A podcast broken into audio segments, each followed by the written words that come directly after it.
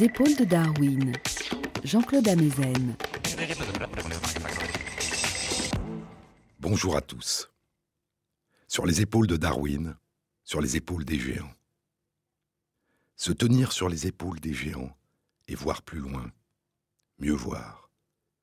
Voir dans l'invisible, à travers l'espace et à travers le temps. Voir en nous, au plus profond de nous. Tu contemples ton âme, dit Baudelaire. Homme libre, toujours tu chériras la mer. La mer est ton miroir, tu contemples ton âme dans le déroulement infini de sa lame. Tu te plais à plonger au sein de ton image, tu l'embrasses des yeux et des bras. Et ton cœur se distrait quelquefois de sa propre rumeur au bruit de cette plainte indomptable et sauvage. Vous êtes tous les deux ténébreux et discrets.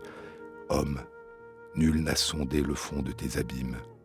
Ô mère, nul ne connaît tes richesses intimes, tant vous êtes jaloux de garder vos secrets. Mais la mer est aussi en nous, au plus profond de nous. Je vous ai parlé la semaine dernière de cette mer intérieure qui se déploie en nous en permanence, qui nous parcourt et nous emporte. Je vous ai parlé de ces courants, de ces marées, dans lesquels nous plongeons en dehors de brèves périodes où notre attention nous projette soudain dans le monde extérieur. De cette mer qui anime notre vie intérieure, notre sentiment d'identité, ce sentiment profond que nous avons d'être nous, ce sentiment que, même quand apparemment rien ne se passe en nous, c'est de nous qu'il s'agit. Il y a une quinzaine d'années, à partir d'études d'imagerie explorant les activités du cerveau en temps réel, deux groupes de chercheurs aux États-Unis faisaient des découvertes qui allaient profondément modifier nos représentations du fonctionnement de notre cerveau. Je vous ai parlé la semaine dernière de Bharat Biswal, de ce chercheur de l'Université de Wisconsin dont les travaux il y a 15 ans ont permis de révéler l'existence d'une vague de fonds d'activation qui parcourt en permanence notre cerveau, synchronisant les activités de ces régions distantes sous la forme d'oscillations de grande amplitude de fréquence très lente, une nouvelle vague environ toutes les 10 secondes.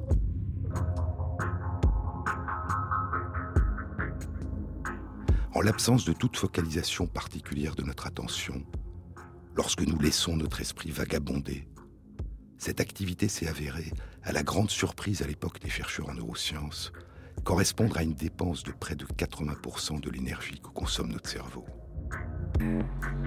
Et cette énergie dépensée par ces vagues de fond qui nous parcourent, par le balancement en nous de cette mer intérieure qui harmonise les activités des différentes régions de notre cerveau, cette énergie jusque-là inconnue a été appelée l'énergie sombre du cerveau, en écho à cette énergie sombre, invisible, qui semble constituer plus de 80% de l'énergie de l'univers et qui nous est inconnue.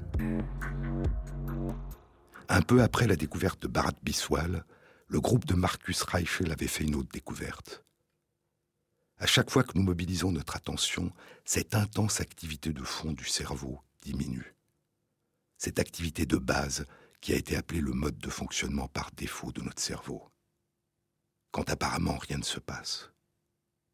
Chaque fois que notre attention se mobilise soudain sur un événement particulier, en nous ou autour de nous, les lentes oscillations de cette mer intérieure diminuent et sont remplacés par des oscillations beaucoup plus rapides, qui peuvent battre à un rythme mille fois plus rapide, jusqu'à 100 fois par seconde.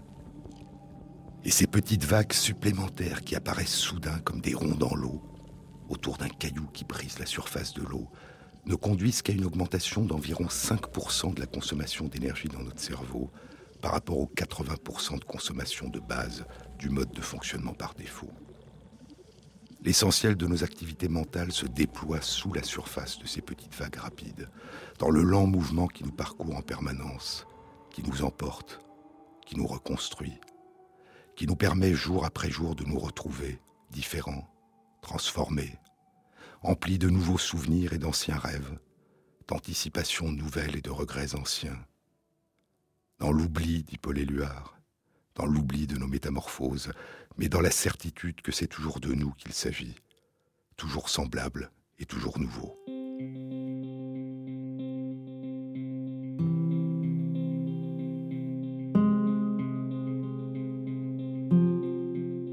rivière coule en nous, dit T.S. Eliot.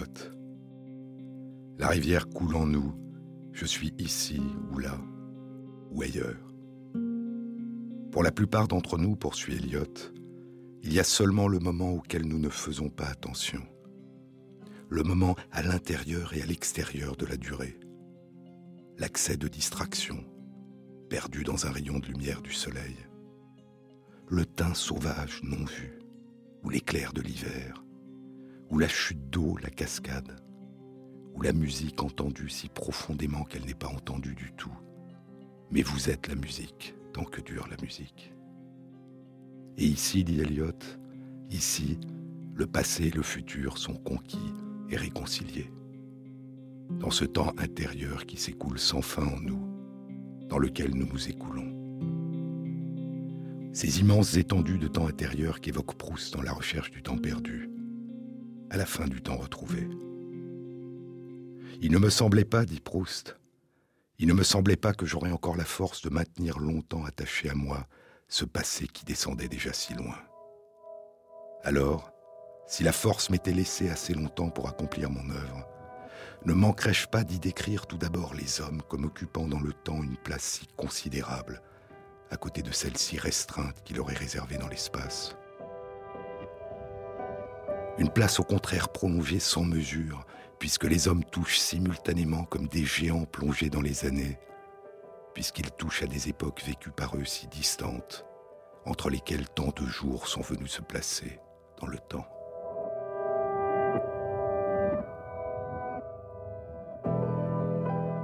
Ce mode de fonctionnement par défaut, cette activité intense et continuelle qui anime notre cerveau quand rien apparemment ne se passe, que nous disons ne penser à rien ou que nous voyageons en nous.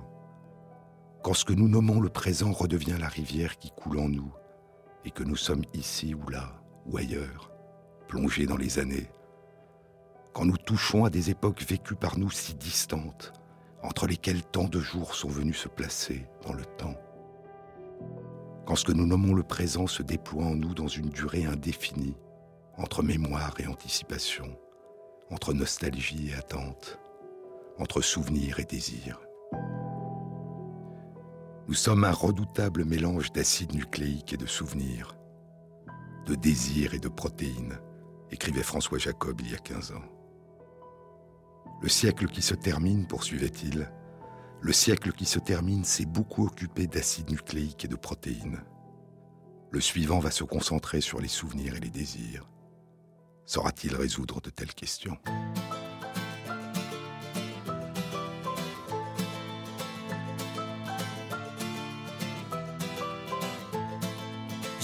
Né en mai, c'est moi le printemps. D'un ventre épais, j'ai foutu le camp, mais scarifié, mais en pleurant, mais sacrifié, mais en passant suis né en mai, c'est moi le printemps. J'ai rien demandé, ouais,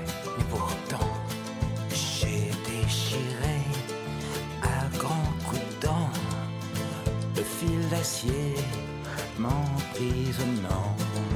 Je suis né en mai, c'est moi le printemps, moi qui rêvais d'hiver tout blanc.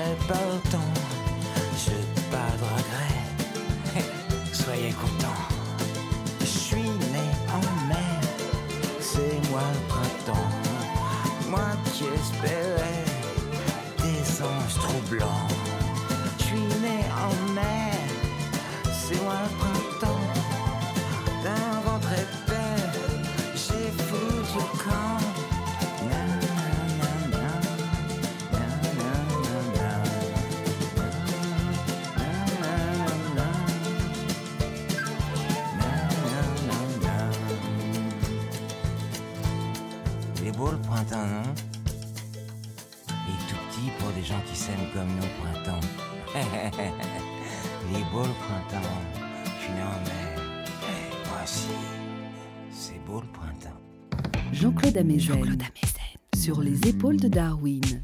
Le siècle qui se termine s'est beaucoup occupé d'acides nucléiques et de protéines, écrivait François Jacob. Le siècle suivant va se concentrer sur les souvenirs et les désirs. Saura-t-il résoudre de telles questions? Parmi les questions qui ont commencé à être explorées depuis le début de ce siècle, il y a la question de cette activité mystérieuse de notre cerveau qui consomme l'essentiel de son énergie, cette activité mystérieuse qui a été nommée le mode de fonctionnement par défaut de notre cerveau. Ce mode de fonctionnement qui est probablement ce qui donne naissance à nos souvenirs, à nos rêves éveillés, à nos intuitions, à notre déchiffrage inconscient de la signification de ce que nous vivons, à cette sensation que nous avons parfois, pour reprendre les mots de Baudelaire, de contempler notre âme.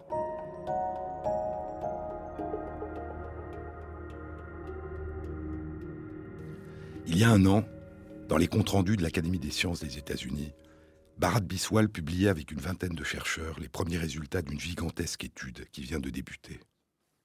Une analyse des premiers résultats d'une exploration par l'imagerie cérébrale des caractéristiques du mode de fonctionnement par défaut du cerveau réalisé chez 1400 personnes.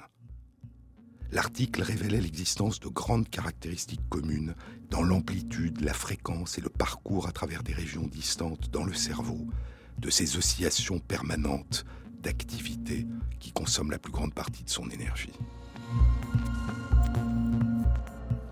Il révélait aussi l'existence de variations individuelles dans le mode de fonctionnement par défaut, notamment entre les femmes et les hommes, et en fonction de l'âge, en fonction probablement des singularités des expériences et de l'histoire vécue.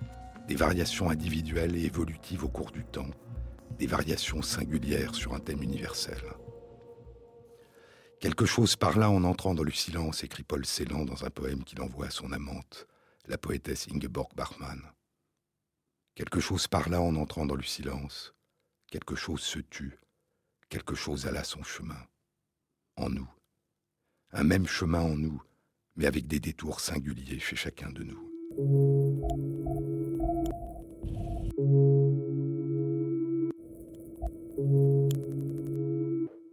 De nombreuses études ont tenté de corréler ce mode de fonctionnement par défaut à nos sensations subjectives, d'explorer la corrélation entre ce que nous ressentons est ce que les études d'imagerie en temps réel des activités de notre cerveau mesurent en termes de consommation d'énergie sombre par ces lentes vagues de grande amplitude qui nous parcourent? Une étude publiée cette année dans les comptes rendus de l'Académie des sciences des États-Unis indique que cette activité est maximale pendant les moments où les chercheurs nous demandent de ne penser à rien, ou de penser à nous, à notre vie, sans nous focaliser sur un événement ou un souvenir particulier mais que notre attention soit attirée vers un événement ou une activité précise, et le mode de fonctionnement par défaut s'atténue dans les régions de notre cerveau mobilisées par notre attention. Quand les chercheurs nous demandent par exemple de dire si le résultat d'une opération mathématique, une addition ou une soustraction est exact ou non. Une étude publiée il y a 4 ans dans la revue Science explorait la même question en comparant les modalités de consommation d'énergie dans le cerveau, non pas en réponse à des instructions, pensez à vous, laissez vagabonder votre esprit, ou bien le résultat de cette addition est-il correct Mais pendant que des personnes réalisent une activité, soit une activité nouvelle, soit une activité répétitive qui leur est devenue routinière. Lorsque des personnes réalisent une tâche après qu'elle ait fait l'objet d'un apprentissage, et quand elle leur est devenue familière, les personnes disent qu'elles sentent leur esprit vagabonder. Et plus cette impression de vagabondage est importante, et plus elle est corrélée dans les images révélées par l'imagerie cérébrale à un mode de fonctionnement par défaut du cerveau. Au contraire, lorsque les personnes réalisent une tâche nouvelle, de même ordre de difficulté, elles se disent plus attentives à cette activité et sentent moins ou pas du tout leur esprit vagabonder. Et plus leur attention est focalisée sur leur activité, moins elles sentent leur esprit vagabonder et plus le mode de fonctionnement par défaut du cerveau est réduit.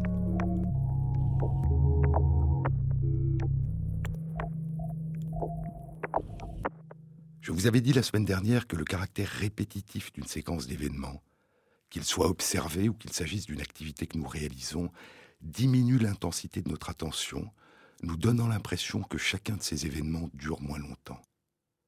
Et que c'est le caractère prévisible, régulier, monotone de cette séquence d'événements, le fait que nous les anticipions et que nous les avons intégrés en nous, nous savons qu'ils vont survenir avant même qu'ils ne surviennent, c'est cette anticipation qui a pour effet d'atténuer notre attention. Des études récentes suggèrent que cette régularité, cette prévisibilité, pourrait se traduire en nous par une synchronisation entre les oscillations lentes de la vague du mode de fonctionnement par défaut qui parcourt notre cerveau et les oscillations rapides induites par notre attention. Plus l'événement que nous observons ou l'activité que nous sommes en train de réaliser est régulier, rythmique et prévisible, et plus cette synchronisation sera étroite, et plus notre temps de réaction sera rapide, et plus l'événement nous paraîtra bref plus l'événement ou l'activité est régulier, rythmique et prévisible, et plus c'est le rythme de notre mode de fonctionnement par défaut qui battra le rythme de nos moments d'attention. Et il est possible d'imaginer que plus cette attention à l'extérieur sera intériorisée, ce sera fondu en une attention à nous, à ce que nous prévoyons, et moins les oscillations rapides induites par notre attention à l'extérieur seront importantes.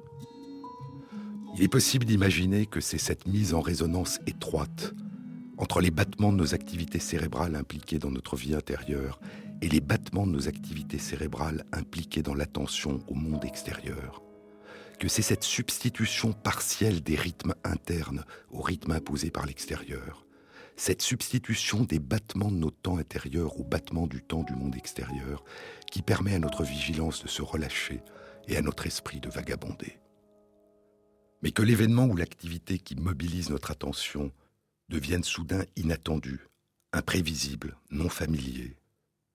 Et la focalisation de notre conscience s'accompagne soudain d'une apparition des oscillations rapides de certaines régions de notre cerveau et d'une diminution de l'amplitude des vagues de notre mer intérieure. Notre esprit cesse de vagabonder, et le temps que bat le monde extérieur cesse pour un moment d'être en phase avec le rythme régulier de notre vie intérieure. Jean-Claude Amezen sur les épaules de Darwin. France Inter. white shirt.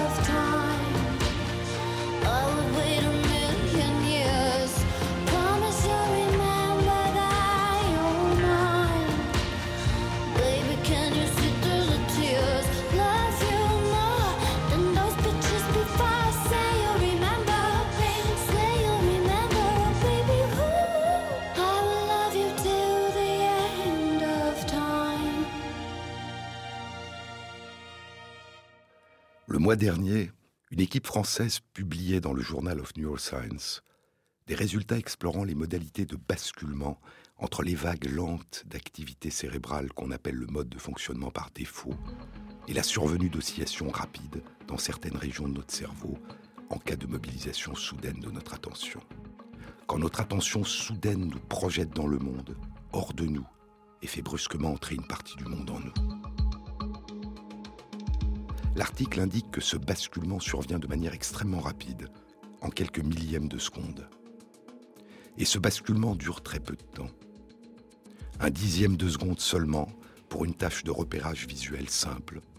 Identifier une lettre de couleur grise, un T par exemple, au milieu de 36 lettres de couleur noire, et appuyer sur un bouton lorsqu'on l'a repéré, en appuyant sur un bouton différent pour indiquer si la lettre a été repérée dans la moitié supérieure ou inférieure de l'image. Le basculement de l'activité du cerveau dure plus longtemps, mais toujours peu de temps, une seconde seulement, pour une tâche visuelle plus complexe qui consiste à identifier une lettre de couleur noire, un T par exemple, parmi 36 autres lettres de couleur noire. Un dixième de seconde ou une seconde. Puis une fois que l'attention a atteint son but, le retour au mode de fonctionnement par défaut survient de manière aussi rapide, en quelques millièmes de seconde on peut se figurer ces passages d'un état à l'autre comme un basculement, comme un phénomène de tout ou rien, en fonction du degré de mobilisation de notre attention. Comme une compétition entre deux états stables d'activité du cerveau. L'un quasiment permanent, l'autre intermittent et transitoire, en fonction du degré de mobilisation de notre attention. Mais cette représentation ne rend pas entièrement compte dans la manière dont se déroulent ces transitions. Elle donne l'impression qu'il s'agit d'un véritable basculement entre deux états alternatifs. Pourtant, le mode de fonctionnement par défaut, la grande vague qui parcourt lentement notre cerveau, ne s'interrompt jamais. Quand notre attention est mobilisée, l'amplitude de la vague diminue dans les régions du cerveau qui répondent à notre attention, mais la vague se poursuit, moins importante dans ces régions, aussi importante qu'avant dans les autres régions et les oscillations rapides d'activité, de consommation d'énergie mobilisées par notre attention se surimposent, s'ajoutent à la vague qui décroît, mais elles ne la remplacent pas. Ce qui apparaît, c'est une inhibition partielle, transitoire et localisée du mode de fonctionnement par défaut. La vague intérieure continue à se déployer en nous, mais nous en sommes moins conscients ou pas conscients. Quelque chose continue à parler en nous, à nous parler de nous, à parler avec nous, mais notre conscience est entièrement projetée dans ce qui a mobilisé notre attention. L'intérieur et l'extérieur s'interpénètrent, dit le généticien Richard Leventine, et chaque être vivant est à la fois le lieu et le produit de cette interaction. Et ce qui est vrai au niveau du fonctionnement élémentaire du vivant est vrai aussi de nos activités mentales les plus intimes. Ce que nous vivons comme un basculement complet d'un état à un autre est une modulation une surimposition transitoire d'un état sur un autre, qui ne cesse jamais que nous en soyons conscients ou pas. Mais il y a plus. Nous sommes de cette étoffe sur laquelle naissent les rêves, dit Shakespeare. Nous sommes de cette étoffe sur laquelle naissent les rêves, et notre petite vie est entourée de sommeil.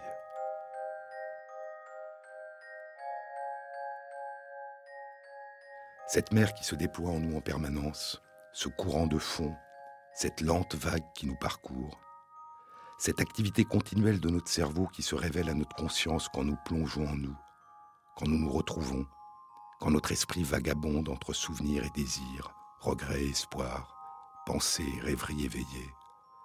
Une partie de ce mode de fonctionnement par défaut qui consomme continuellement l'essentiel de l'énergie dépensée par notre cerveau. Une partie de ce mode de fonctionnement par défaut se poursuit aussi pendant notre sommeil. Quand tout apparemment se tait, quelque chose continue à parler en nous dans le silence. Quelque chose continue à aller son chemin en nous. Pendant les moments où nous rêvons et pendant les périodes où nous ne rêvons pas. Quand il nous semble que nos activités mentales s'interrompent, se suspendent. Quand, en dehors des périodes d'illumination étranges de nos rêves, dont nous nous souviendrons parfois au réveil, quand il nous semble que tout s'est éteint en nous, que nous nous souvenons de rien parce que rien ne s'est passé en nous, Cette mer intérieure continue pourtant à nous animer et à nous emporter dans un voyage dont nous ne savons rien, sauf qu'il nous permettra de revenir à nous au réveil.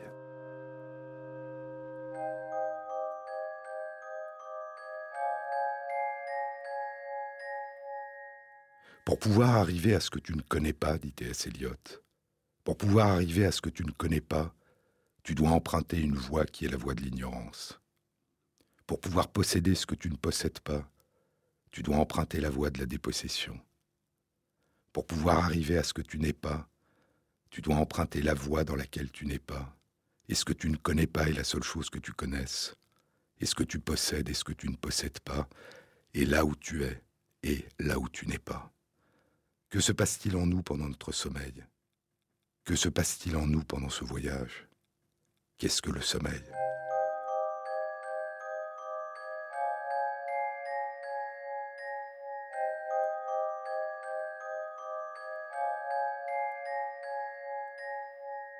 Cet état dans lequel nous passons un tiers de notre existence adulte et une plus grande part encore de notre petite enfance.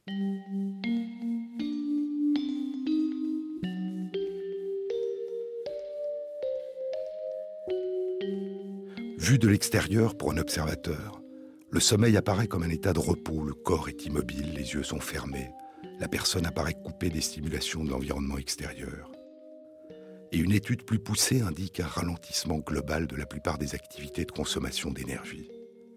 Et il y a aussi ce caractère régulier d'alternance entre les périodes de sommeil et les périodes de veille, qui bat au rythme de nos horloges biologiques circadiennes, ces horloges internes qui se synchronisent à la lumière en fonction de l'alternance des jours et de la nuit.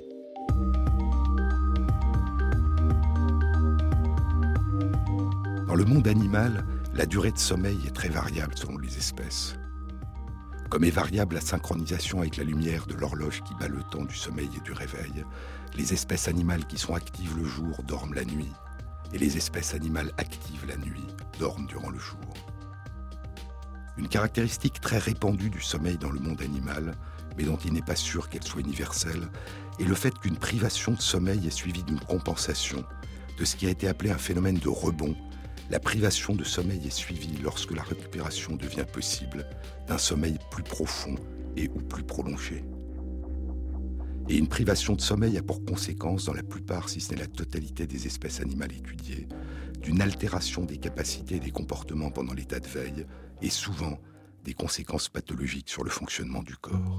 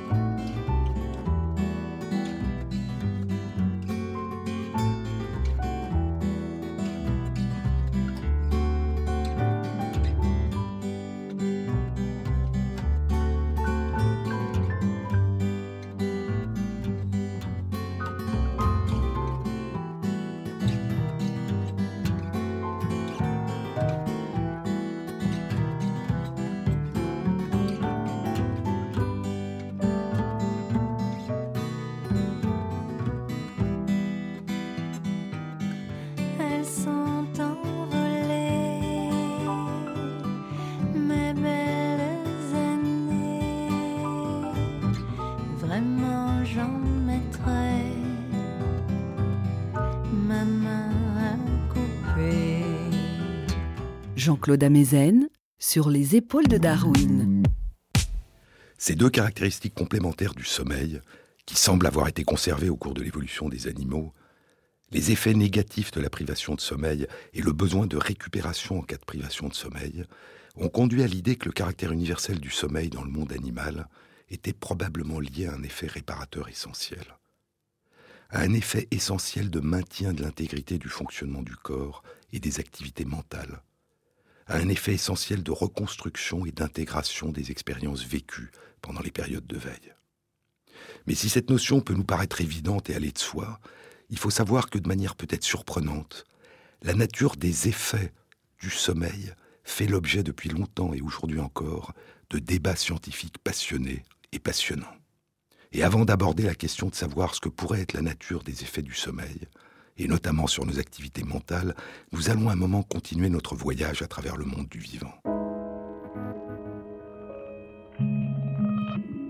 Il y a dans certaines espèces animales des phénomènes de repos encore plus profonds et plus prolongés que le sommeil, où la coupure par rapport aux événements extérieurs est encore plus grande, où le ralentissement de la consommation d'énergie est beaucoup plus important, où l'animal vit durant des mois sur ses réserves sans se nourrir, et où la température du corps peut devenir très basse, une vie au ralenti, qui prend une périodicité saisonnière sous la forme de périodes d'hibernation ou de périodes de torpeur entrecoupées de périodes de réveil.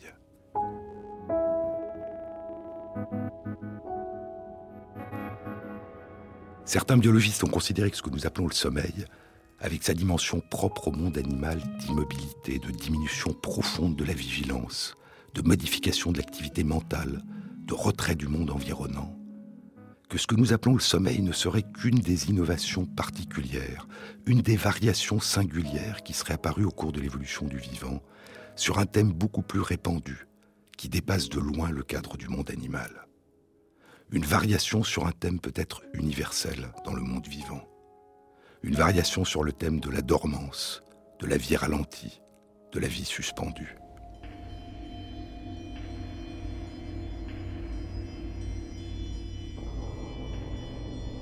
Épisode régulier, périodique, de vie ralentie au rythme des horloges circadiennes, au rythme de la succession des jours ou au rythme régulier des saisons.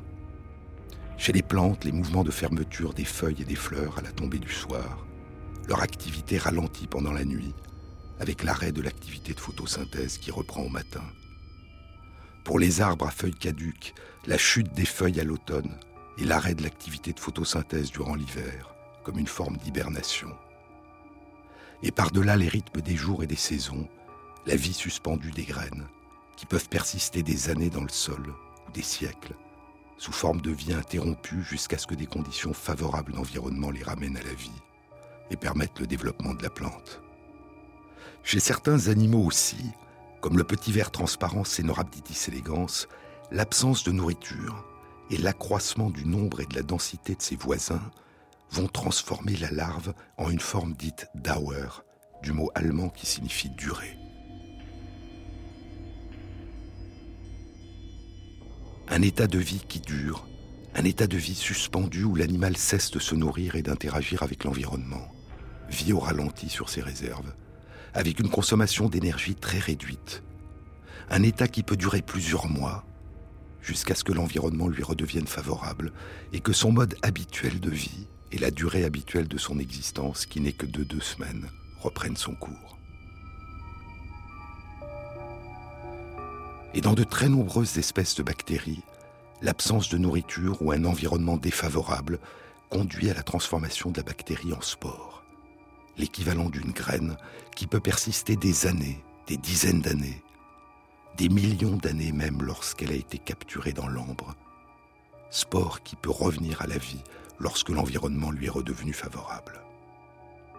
Ces alternances régulières ou irrégulières de périodes de vie actives, en prise directe avec l'environnement, où l'énergie est absorbée et dépensée, et de périodes de vie ralenties, voire suspendues, coupées et protégées de l'extérieur, lorsque l'environnement est devenu défavorable. Ces périodes où la vie semble s'être arrêtée. Ces alternances de périodes de vie actives en prise directe avec l'environnement et de périodes de vie ralenties ou suspendues semblent être universelles dans le monde vivant. Et ce que nous appelons le sommeil, disent certains chercheurs, pourrait n'avoir été que l'émergence dans le monde animal d'une forme particulière de ce processus ancestral de passage à un état de vie ralenti ou suspendu et de protection par rapport à l'environnement. Mais revenons à ce qui fait la dimension si particulière du sommeil dans le monde animal, son effet spectaculaire sur les états de conscience et de vigilance, et la régularité, la périodicité quotidienne de ses effets sur le fonctionnement du cerveau.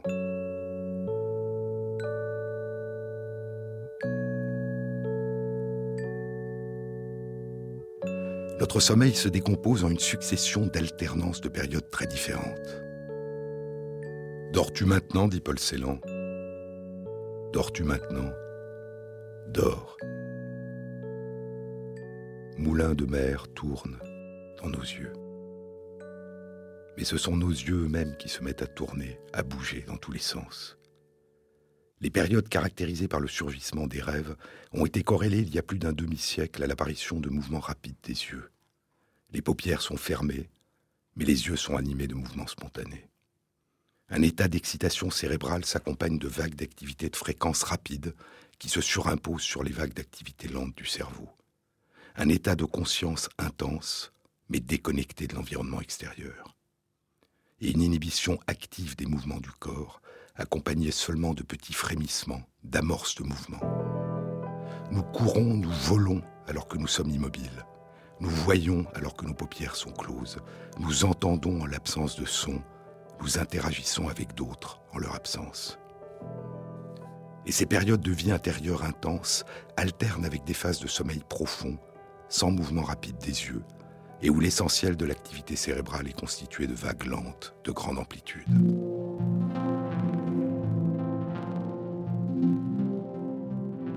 Mais si le sommeil apparaît universel dans le monde animal, l'émergence de ces deux phases de sommeil semble avoir été plus récente et plus restreinte. La phase de sommeil avec mouvement rapide des yeux n'a, à ce jour, été mise en évidence que chez les mammifères et les oiseaux. Et dans un groupe particulier d'animaux, dont l'ornithorynque, qui possède à la fois des caractéristiques des oiseaux et des reptiles, ils pondent des œufs, et des caractéristiques des mammifères, ils allaitent leurs enfants. Dans ce groupe particulier d'animaux, des phases de sommeil avec mouvement rapide des yeux ont été mises en évidence, mais elles présentent des différences au niveau des activités du cerveau par rapport à celles qui existent chez les oiseaux et les mammifères. Et il y a dans le monde animal d'autres variations étranges sur le thème du sommeil.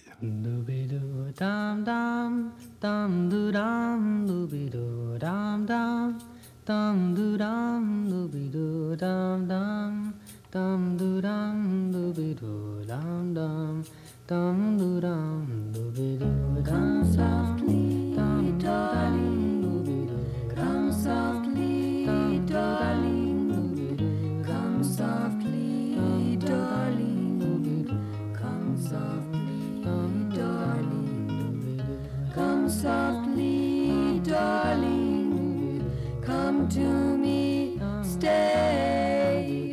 You're my obsession forever and a day. I want, want you to know I love, I love you so.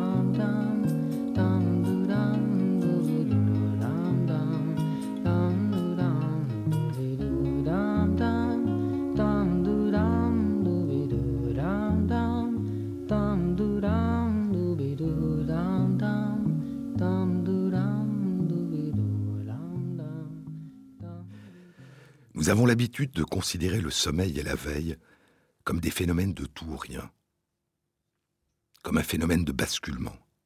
Soit nous sommes éveillés, soit nous sommes en train de dormir. Nous pouvons parfois nous sentir pendant de brefs moments à moitié éveillés et à moitié endormis. Mais nous ressentons ces périodes comme des transitions vers l'endormissement ou vers le réveil. Peut-on être à la fois éveillé et en train de dormir? Le somnambulisme semble suggérer la possibilité d'existence chez certaines personnes de tels états intermédiaires relativement stables, cette possibilité d'être à la fois en train de dormir et en partie éveillé. Mais dans le monde animal, ces états intermédiaires peuvent être la règle et impliquer des mécanismes très singuliers de sommeil. Il y a chez de nombreux mammifères marins des états de sommeil durant lesquels l'animal ne dort que d'un œil, ou plus exactement que d'une moitié de cerveau, puis de l'autre, mais pas des deux en même temps. Les dauphins et les baleines continuent de nager et de faire bouger leurs nageoires tout en évitant les obstacles pendant leur sommeil. Pendant leur sommeil, seule une moitié de leur cerveau dort, l'autre moitié reste éveillée, puis celle qui était éveillée s'endort et l'autre s'éveille. Puis après cette période de demi-sommeil alternatif, le cerveau s'éveille dans son ensemble. Chez certains mammifères qui vivent par périodes sur Terre ou en mer, comme les otaries, durant leur période de vie terrestre, leur sommeil a toutes les caractéristiques du sommeil des mammifères terrestres. Mais pendant qu'ils sont en mer, ils adoptent le demi-sommeil de leurs parents dauphins et baleines. Ils ne dorment que d'une moitié de cerveau, puis de l'autre. Et certains oiseaux migrateurs basculent dans ce type de demi-sommeil alternatif lorsqu'ils s'engagent dans leur longue migration saisonnière. Mais qu'en est-il de nous? Que se passe-t-il quand nous n'avons pas assez dormi, quand nous prolongeons nos périodes de veille? Des études ont montré que lorsque des personnes ont veillé longtemps, elles peuvent tomber dans des phases de micro-sommeil qui durent de 3 à 15 secondes. Leurs yeux se ferment, leurs activités cérébrales basculent dans un état de sommeil profond, sans mouvement rapide des yeux, puis les personnes s'éveillent soudainement, sans avoir réalisé qu'elles viennent de s'endormir pendant quelques secondes, qu'elles ont été déconnectées du monde extérieur. La pression vers l'endormissement s'accroît à mesure que l'état de veille et d'activité, d'attention s'allonge. Mais la fatigue, le besoin de dormir quand on se tient éveillé, peuvent-ils se manifester autrement que par ces formes de basculement brefs et intermittents dans le sommeil? Est-ce que nous pouvons être à la fois éveillés et en partie en train de dormir, les yeux ouverts, tout en continuant nos activités?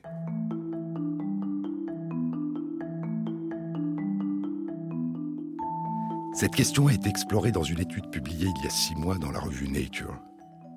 Elle n'a pas été réalisée chez des personnes, mais chez certains de nos lointains cousins mammifères, de petits rongeurs, des rats. Ces animaux sont actifs durant la nuit et dorment le jour. Ils sont restés éveillés après la fin de la nuit, durant le début de la journée, pendant seulement 4 heures supplémentaires. Les chercheurs ne les ont pas empêchés de dormir en les réveillant sans cesse, ils ont introduit à la fin de la nuit des objets, des jouets dans leur cage, et c'est l'attention, l'intérêt des animaux pour ces jouets qui les a conduits à ne pas s'endormir. Ils se sont tenus eux-mêmes éveillés. Pendant ces quatre heures de veille supplémentaires, les animaux sont actifs, attentifs et gardent les yeux ouverts.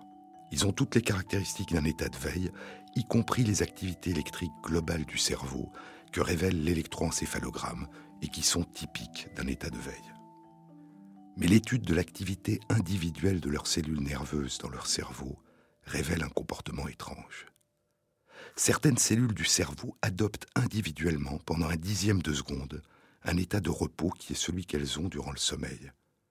Et les cellules voisines compensent par un léger surcroît d'activité de veille. Ce bref endormissement de certaines cellules a lieu dans le cerveau dans des régions distantes les unes des autres, de manière apparemment aléatoire. Et plus le surcroît de veille augmente, et plus le nombre de cellules nerveuses qui basculent brièvement dans cet état augmente. Comme si un très bref état de sommeil ponctuel commençait à clignoter de manière de plus en plus fréquente et de manière de plus en plus étendue à travers le cerveau. Comme si, dit Giulio Tonini, l'un des chercheurs de cette étude qui travaille depuis longtemps sur les états de conscience et le sommeil, comme si, passé le moment habituel de dormir, la prolongation d'un état d'attention et de veille modifiait l'état du cerveau, lui faisait franchir un seuil, comme l'eau qui commence à bouillir à partir d'une certaine température et d'une certaine pression, et que des bulles de sommeil commençaient à apparaître un peu partout, de plus en plus souvent à travers le cerveau. Chez ces animaux qui étaient restés éveillés après leur période normale d'endormissement, les chercheurs ont aussi exploré la capacité de ces animaux à réaliser une tâche qu'ils avaient apprise auparavant. Une capacité à attraper un morceau de sucre un peu difficile à atteindre. Plus les animaux avaient veillé, et plus les bulles de sommeil devenaient fréquentes et nombreuses dans leur cerveau, et plus les animaux échouaient quand ils essayaient d'attraper le morceau de sucre. Ce taux d'échec était maximal au bout de la période de 4 heures de veille supplémentaire. Après une période de sommeil réparateur, il n'y a plus ces bulles locales transitoires dispersées dans leur cerveau, et il n'y a plus ce taux d'échec lorsque l'animal tente d'attraper le morceau de sucre. Et ainsi, ce que suggère cette étude, c'est que ce que nous appelons le sommeil pourrait aussi avoir une dimension locale, au niveau de chaque cellule, et coexister avec un état de veille. Lorsque nous manquons de sommeil, nous pourrions être globalement éveillés, mais avec une augmentation des états locaux de sommeil dans notre cerveau. Nous pourrions nous retrouver dans un état apparemment contradictoire de veille globale et de sommeil local. Est-ce que je me contredis demande le poète Walt Whitman. Est-ce que je me contredis? Très bien, alors je me contredis. Je suis vaste, je contiens des multitudes. Et ce n'est qu'à mesure que leur fréquence augmente, ce n'est qu'à partir d'un certain seuil que ces phénomènes locaux transitoires de sommeil conduiront à un basculement de l'état global de conscience, de l'état de veille à l'état de sommeil. D'abord sous ces formes d'état de micro-sommeil qui ne durent que quelques secondes, puis sous la forme d'un véritable sommeil entrecoupé de rêves.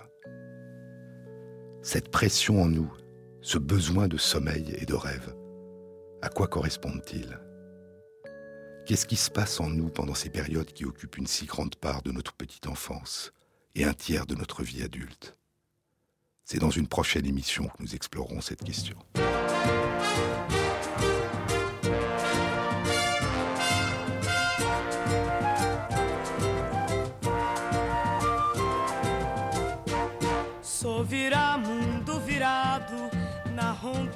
Maravilhas, cortando a faca e facão, os desatinos da vida, gritando para assustar a coragem da inimiga, pulando pra não ser preso pelas cadeias da intriga. Prefiro ter toda a vida, a vida como inimiga, até na morte da vida, minha sorte decidida. Sou mundo virado pelo mundo do sertão, mas ainda viro esse mundo em festa, trabalho e pão. Virado será o mundo e vira mundo verão. O virador desse mundo, astuto, mal e ladrão. Ser virado pelo mundo que virou com certidão. Ainda viro esse mundo